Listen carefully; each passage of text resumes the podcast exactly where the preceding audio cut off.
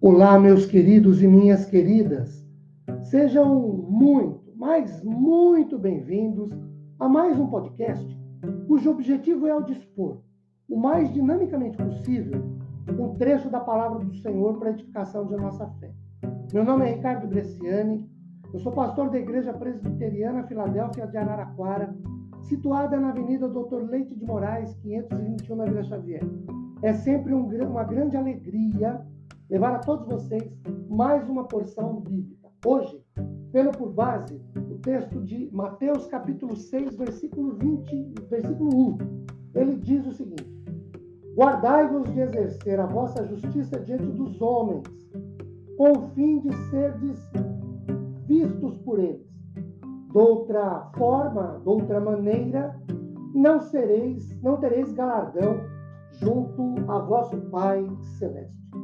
Queridos, durante todo o capítulo 5 de Mateus, em todo esse capítulo 5, Mateus discorreu sobre os confrontos apresentados por Jesus e sua graça em relação ou contra os judeus e as suas leis. Nos primeiros versículos do capítulo 6, Jesus foca nas três principais manifestações da prática da piedade, da vida religiosa entre os judeus. Os versículos 2 a 4 ele fala da esmola, os versículos 5 a 8 ele fala das orações, e nos versículos 16 a 18 ele fala dos jejuns. O que havia de verdade na prática dessas três manifestações judaicas era um mero formalismo apenas o cumprimento de um ritual, ou seja, algo mecânico, automático, feito por causa da cultura, dos costumes religiosos. Jesus apresenta então a verdadeira prática para a vida dos cidadãos do reino. O versículo de número 1 de Mateus capítulo 6, lido há instantes atrás, nos dá algumas informações preciosas sobre o comportamento correto da na prática da vida versus o formalismo religioso, da verdade versus a hipocrisia e do verdadeiro sentido de relacionamento com Deus contra o ritualismo. A primeira informação é que o cristão deve praticar a justiça. A ideia é a de não ser algo apenas teórico, de palavra, de boca, de discurso, mas algo vívido, vivido por obras, realizações.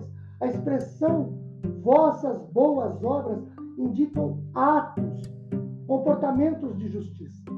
A segunda informação é a seguinte: o que fazemos, quando fazemos e a quem fazemos, não deve ser nossa própria para nossa própria pessoal promoção, não é para nos manifestar, não é para sermos notados, tá? percebidos, termos destaque, fazer marketing, promover pessoalmente, mas para Deus aparecer, para Deus ser glorificado, honrado e adorado. Quem faz para si, diz Jesus em Mateus 6,2, já recebeu a sua recompensa, ou o fato de ser notado, de estar em evidência, ter sido visto pelos homens. Então, a quem fazemos, quando fazemos e por, e por que fazemos, é para a glória de Deus.